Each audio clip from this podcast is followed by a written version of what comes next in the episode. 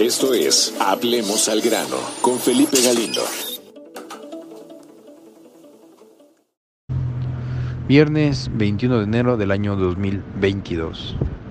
Vamos a comenzar esta cápsula informativa con la mención de algunos temas de interés en las primeras planas, pero también en las redes sociales durante esta semana que termina.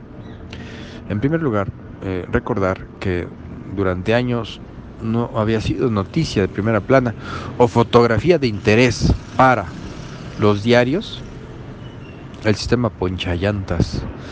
Es ese tipo de, de lámina de acero que está instalada en las casetas de peaje y, y que es como un castigo. Quien no paga la cuota por utilizar las autopistas bueno pierde sus neumáticos fue un tema el conocer, el, tratar de concientizar, de no esquivar el... Pues es un impuesto finalmente.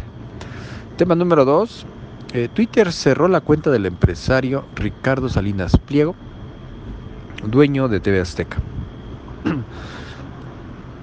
es importante recordar que hace dos semanas fue el primero que manifestó su interés por comprar Banamex y de ser un tema empresarial, de negocios, pasó a esto, a ser trending topic, pero porque Twitter le cerró la cuenta.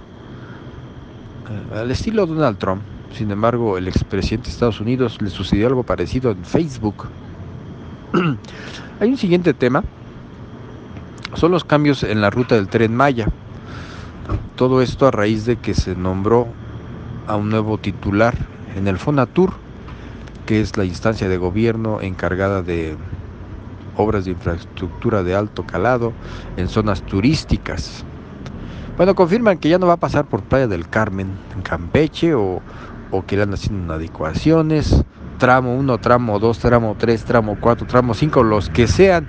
Las críticas en redes sociales no se han hecho esperar, agarrándose de aquí y pensando si en realidad va a ser un proyecto aún viable está en duda y muchos consideran que es algo incosteable, algo que no tiene buen, eh, bueno, pues sería futuro, ¿no? De que sea que le genere dividendos al, al, gobierno, pero bueno, habrá que esperar varios años hasta que se termine y a ver por dónde pasa y por dónde no pasa. Ya es una obra en camino, ya es una obra que se inició y esta semana se anunciaron cambios, entonces vamos a dejarlo en eso. Por último, eh, hace varios años, incluso décadas, era un tema de interés en lo que llamamos la cuesta de enero, hablar del incremento, sobre todo en gasolina, eh, en gas y eh, en luz, incluso hasta en el agua. Pues con la sorpresa de que esta semana eh, dueños de establecimientos comerciales ahí en los mercados dan a conocer que ya no quieren vender limones por el altísimo costo de los limones, 360, 80 y hasta 100 pesos el kilo. También hace varios años era un tema hablar del incremento en el aguacate. Sin olvidar que eh, Michoacán es el principal estado productor del aguacate, pero ahí era por un tema de inseguridad. Bueno, pues así ha estado hoy, movida la semana con el tema de los limones, el incremento en este insumo de la canasta básica. Hay un tema político que predominó en esta semana y el tema es el de los nombramientos en embajadas, consulados y demás. En primer lugar, Claudia Pavlovich, exgobernadora de Sonora, va para la embajada, para el consulado en Barcelona. La escritora Laura Esquivel va para la embajada en Brasil. Una embajada donde han estado personajes de renombre como la petista Cecilia Soto, también ahí estuvo la no menos reconocida priista Beatriz Paredes, pues para allá va la escritora Laura Esquivel. Otro nombramiento no menos eh, relevante es el de un personaje que se llama Alfonso Suárez del Real, quien actualmente tiene un, puesto de alto nivel ahí en el gobierno de la Ciudad de México. Y eh, hace más de un año dio una entrevista para la revista Proceso cuando estaba en auge el, riesgo y sobre todo el, temor en muchos capitalinos por el contagio del COVID-19, él hablaba de un sistema de geolocalización con el cual el gobierno se podía apoyar con este sistema de, de las cámaras y así seguir mediante estos sistemas aquellas aquellos portadores y portadoras del, del, virus, se les podía hacer un seguimiento a donde se trasladaban y de alguna forma dando a conocer que se podía aislar desde esta forma o desde una decisión de gobierno a las personas contagiadas. Bueno, pues este, este señor Alfonso Suárez va para la ciudad de Estrasburgo. Y bueno, eh, en estos nombramientos está el de Muñoz Ledo. Porfirio Muñoz Ledo eh, se, le, se, le, ha candidateado para la embajada en Canadá. No está confirmado el nombramiento. Incluso el presidente dijo que pues él no sabe sobre esto, no quiso entrar en polémica, muy a su estilo. Andrés Manuel López Obrador, como que dijo de eso, no me pregunten, como que no quiero hablar de eso, pero eh, ya en entrevistas se dio a conocer que estaría llegando a la Embajada de Canadá. En una de esas se le cae el nombramiento por Porfirio Muñoz Ledo, ¿eh? Cuenta con las cartas credenciales suficientes, político de altura, de altísima, de, de, muchísimos años de trayectoria en diferentes puestos y partidos. Y no menos importante es la Embajada de Cuba.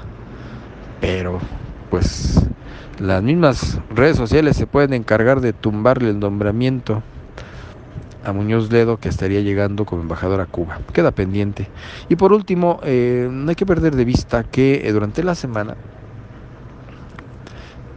la titular de la Secretaría de Educación Pública, Delfina Gómez, ha sido señalada por, por eh, intereses políticos y por cuestiones de, pertenecer al grupo del presidente, de que hasta se le pudiera investigar por haber, según esto, eh, dado la decisión o haber hecho o haber ordenado que funcionarios ahí en el municipio de Texcoco dieran parte de su sueldo precisamente para el partido de Morena.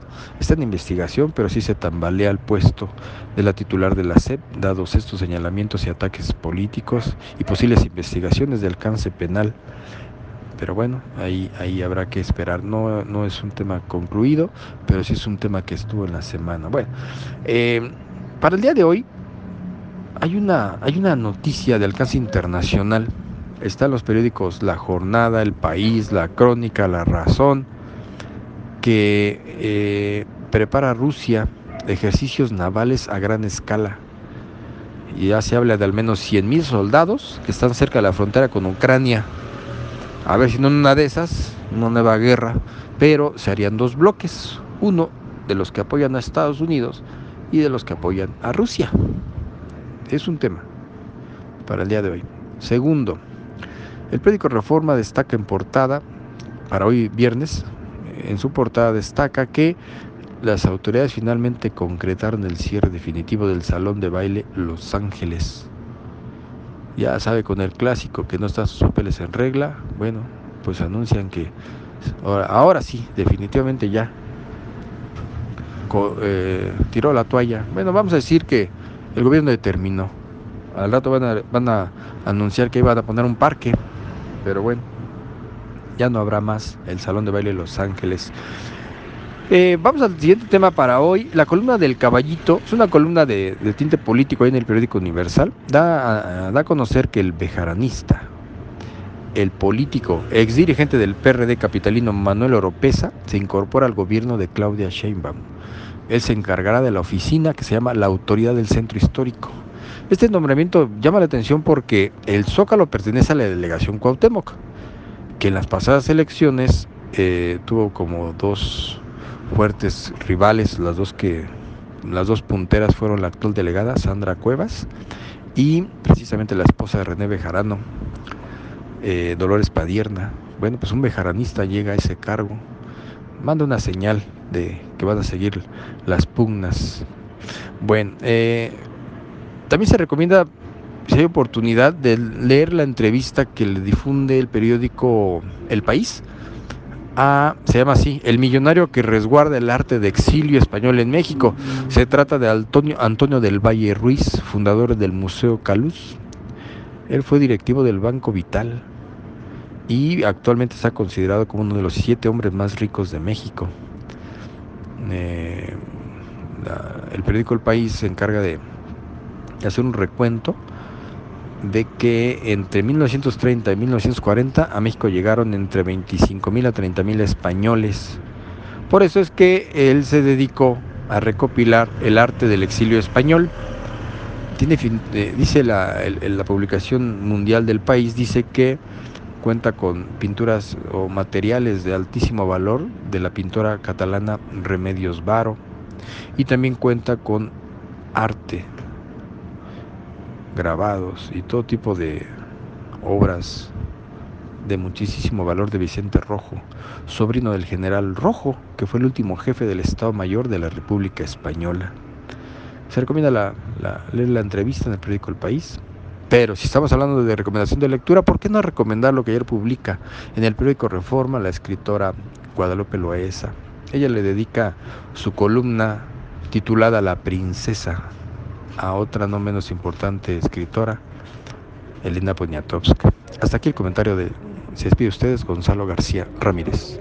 Hablemos al grano con Felipe Galindo.